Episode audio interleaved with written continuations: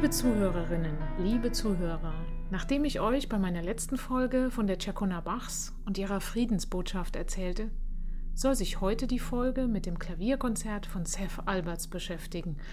Oh, ich liebe dieses Stück und ich bin so glücklich, dass seine Werke und natürlich auch dieses Konzert mittlerweile weltweit erhältlich sind. Sie werden vom Wiener Verlag Universal Edition herausgegeben. Also, warum kommt das Klavierkonzert jetzt? Es schloss sich wie eine Art Konsequenz auf sehr natürliche Weise an die Bearbeitung der Tschakona Bachs an. Die beiden Werke haben Parallelen, strukturelle und harmonische, und eignen sich dramaturgisch dazu, innerhalb eines Konzertabends aufgeführt zu werden. Und das ist auch bereits passiert, und zwar am 14. Juni 2016 im Rahmen des MDR Festival of Light, gemeinsam mit dem MDR Sinfonieorchester in Leipzig. Da führte ich ein ganzes Programm mit konzertanten Werken von Seth Alberts auf. Unter anderem die Uraufführung der beiden herrlichen Werke, also die Chacona Bachs und das Klavierkonzert. Der Enthusiasmus dieses Abends wird mir wohl ewig in Erinnerung bleiben.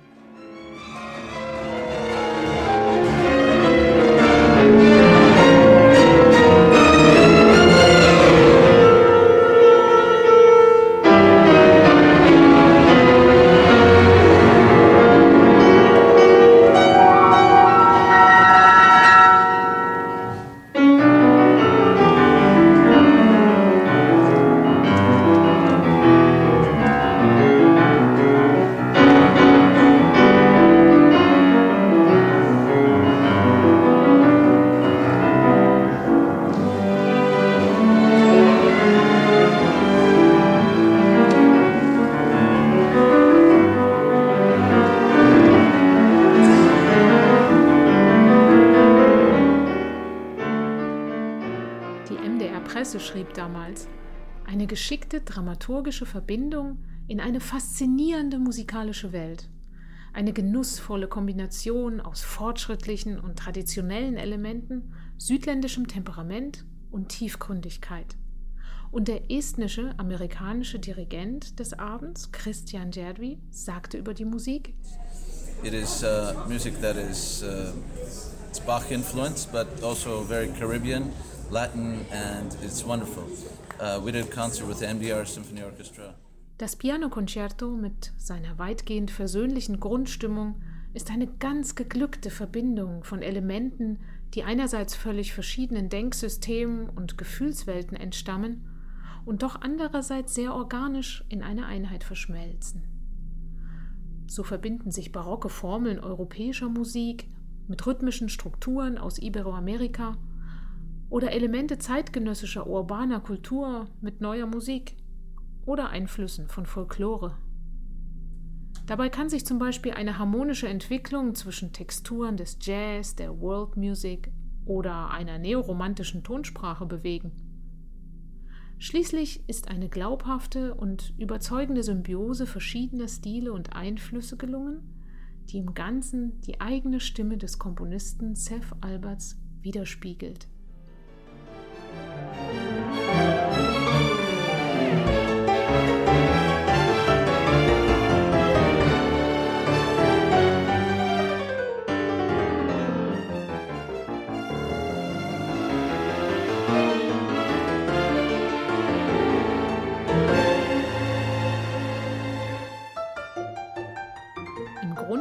Das Pianokonzerto kammermusikalisch angelegt.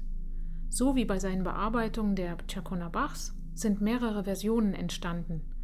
Die Aufführung ist möglich mit Klavier- und Streichquartett oder Quintett oder erweiterter Streicherbesetzung.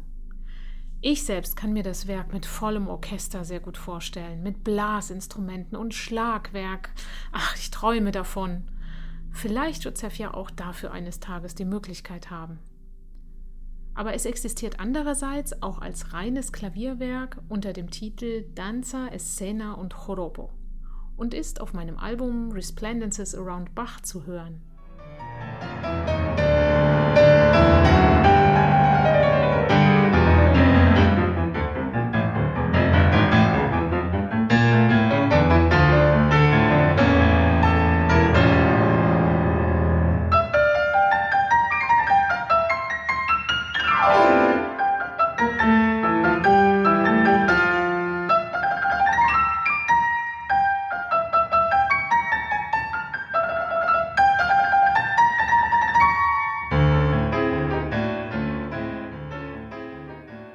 Sogenannte Extended Techniques zur Anwendung, erweiterte Techniken.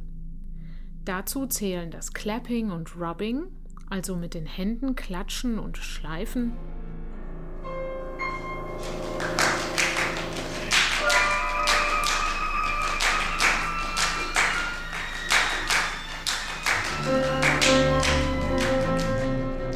mit dem Fuß stampfen während des Spiels, auf dem Holz des Instrumentes klopfen, die Spielanweisung Collegno für die Streicher. Die Saiten werden dabei nicht mit den Haaren des Bogens, sondern mit dessen hölzerner Stange entweder leicht geschlagen oder gestrichen. Und für den Pianisten das Erzeugen von Clustern, also Klangfeldern mit der Hand oder dem gesamten Unterarm.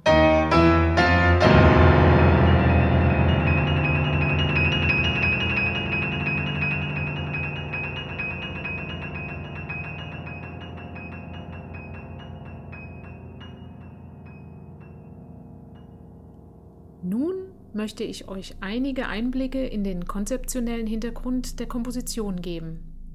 Folgende Erläuterungen erheben nicht den Anspruch einer musikwissenschaftlichen Analyse. Die Musik spricht außerdem für sich und braucht nicht zwingend einen Kommentar.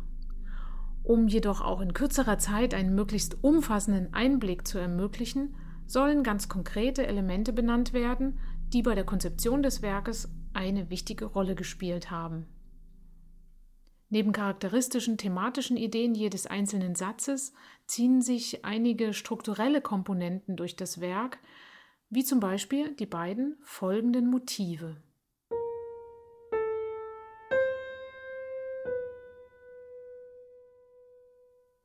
Kennt ihr das?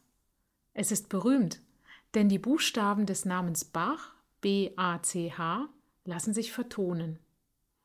Das geht mit Sefs Namen übrigens auch. Es gibt die Noten S, E, F, die immer wieder in seinen Kompositionen vorkommen.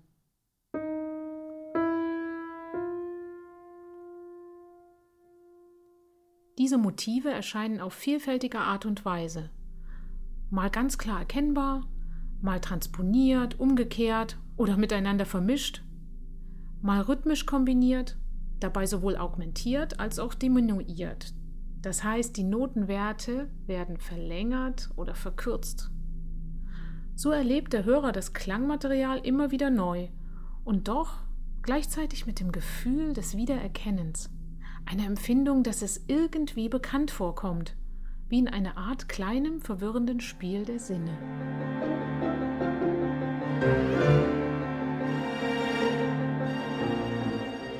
Es kommen noch einige perkussive technische Elemente vor, die dazu dienen, entweder den rhythmischen Charakter zu betonen, so wie im ersten und dritten Satz, oder um eine akustische Textur zu schaffen, wie im zweiten Satz.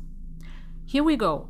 Gleich zu Beginn des ersten Satzes entwickelt sich zwischen dem Solisten und den Streichern ein urbaner Tanz, wie eine Art Dancefloor.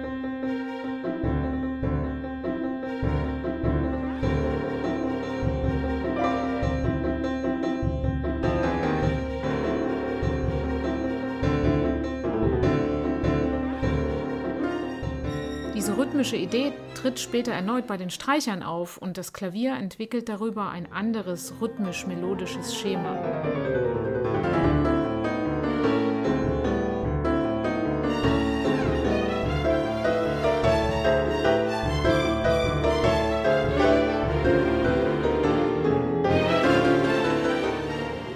Und jetzt kommen wir zu einer ganz hörbaren Verbindung zur Chacona. Es gibt ein sogenanntes Tanzmotiv im Anschluss. Hier erklingt in den Streichern eine Anspielung auf das Thema der Chacona Bachs.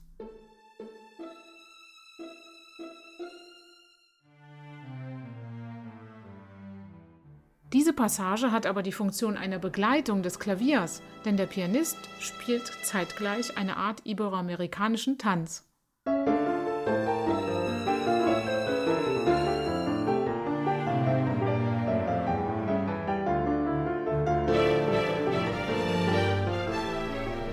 Die Bewunderung Sefs für das klangliche Universum Robert Schumanns sollte im Klavierkonzert hörbar werden. Bereits im ersten Satz findet sich das Motiv H, G, Fis, ED aus dessen Stück von fremden Ländern und Menschen, einem Echo gleich, welches noch deutlicher und nachweislich im zweiten Satz hörbar wird.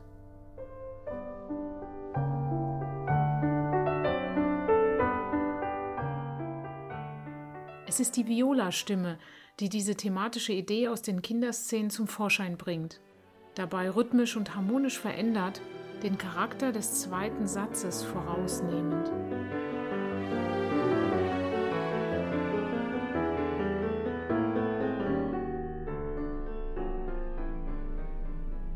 Der zweite Satz dient als langsamer, poetisch-kontemplativer Satz der Beruhigung zwischen den beiden schnellen Sätzen. Gleichzeitig kann man sich aufgrund der vielen überraschenden Harmoniewendungen dem aktiven Zuhören gar nicht entziehen.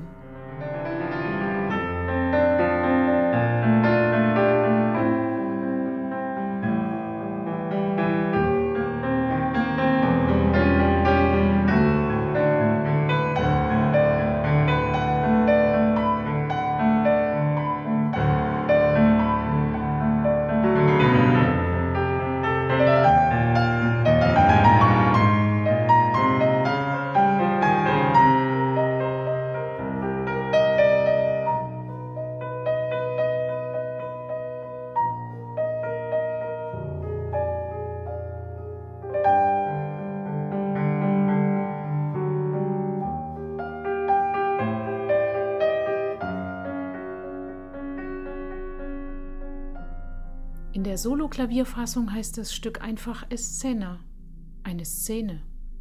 Welche Szene? Eine Kinderszene, wie bei Robert Schumann? Keine Note sollte zu viel sein. Der Notentext sollte nicht überladen werden.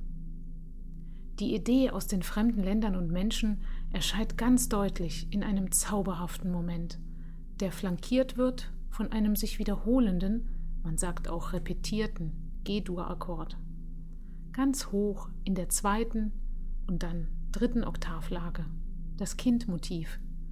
Es ist eine Art Klangbild eines Kindes, welches diesen Akkord spielt und damit die schöne, berühmte Melodie ankündigt bzw. begleitet.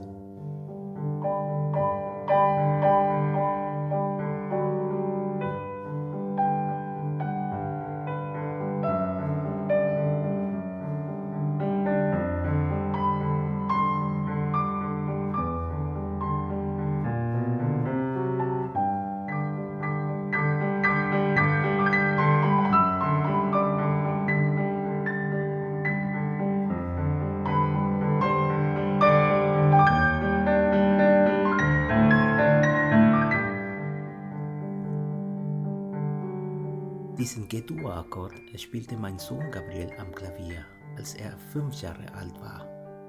Es waren also seine ersten eigenen musikalischen Schritte.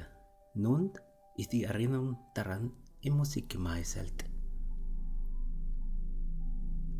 Während des kreativen Prozesses beeinflusste Seff also, wie auch nachweislich den berühmten Thomaskantor, der musikalische Symbolismus. Am Schluss des zweiten Satzes erscheint das Kindmotiv erneut im Deskant, also ganz hoch. Dieses Mal auf spezielle Weise begleitet von den Streichern. Sie erzeugen diese erwähnte akustische Textur, eine Art schleifenden Klang, indem sie ihre Hände kreisförmig aneinander reiben. Bei einer konzertanten Aufführung entsteht dadurch eine interessante visuelle und damit ja auch gewissermaßen choreografische Wirkung.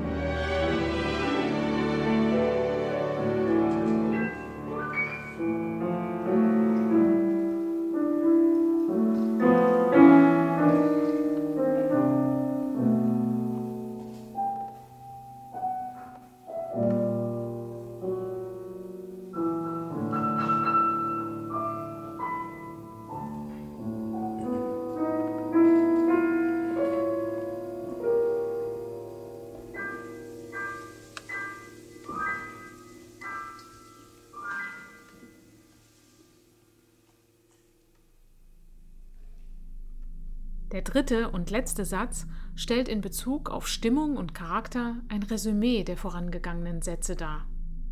Er vereint rhythmisch-tänzerische als auch gesanglich-lyrische Passagen.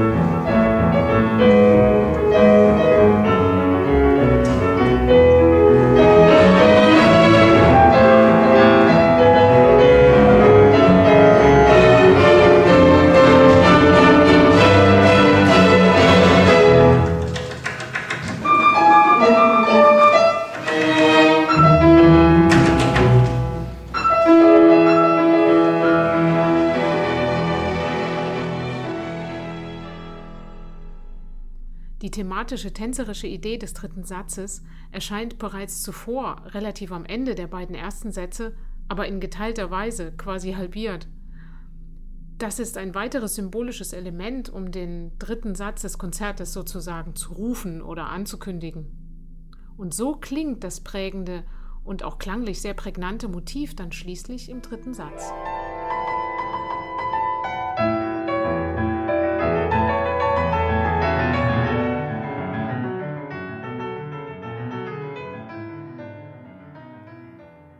Auch das Seth-Motiv taucht hier und da wieder auf. Zum Beispiel hier in den Streichern.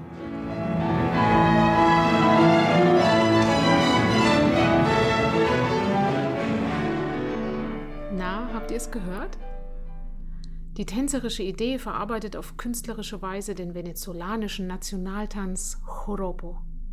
Typisch ist dabei die gleichzeitige Ausführung von zwei Taktarten.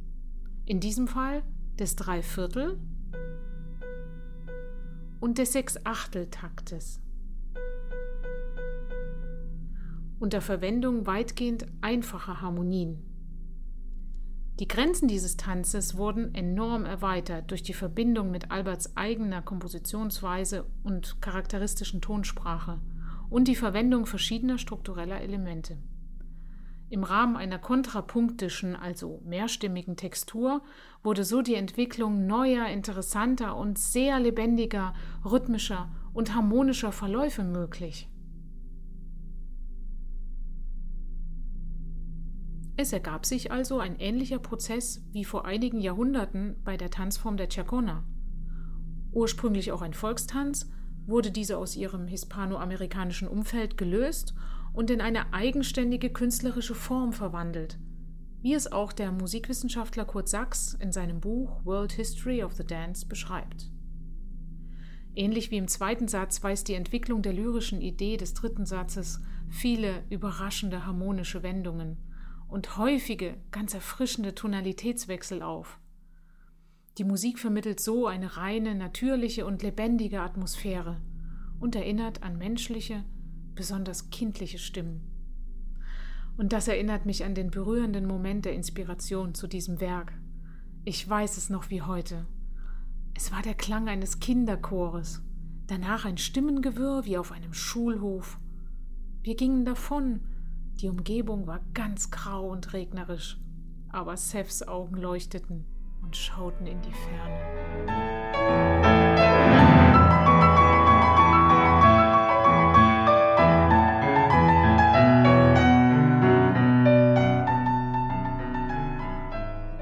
Satz war ich bzw. ist der Solist auch selbst gefragt, zu komponieren oder eine eigene Kadenz zu erfinden, so wie es Tradition war in den Instrumentalkonzerten der Vergangenheit. Man nimmt bestimmte motivische, rhythmische Elemente und fügt sie, auch wie in einer Art Resümee, zu einem solistischen Zwischenstück zusammen. In meiner Version klingt das so.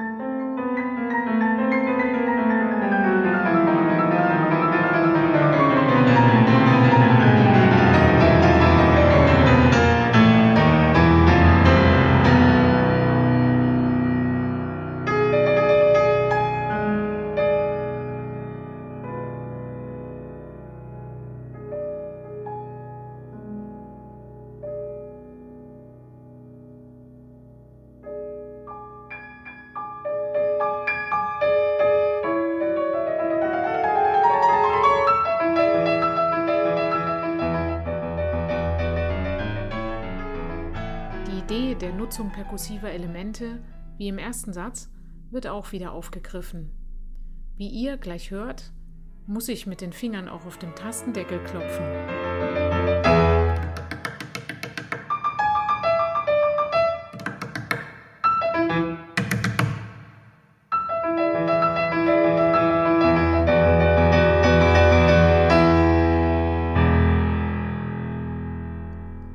Und schließlich, am Ende des dritten Satzes erscheint das Zitat des berühmten deutschen Volksliedes Die Gedanken sind frei, rhythmisch variiert wie ein Chorobo. Darin drückt sich auch das künstlerische Credo des Komponisten aus. Die Gedanken sind frei. Wer kann sie erraten? Ganz in seinem Sinne, ich denke, was ich will und was mich beglückt.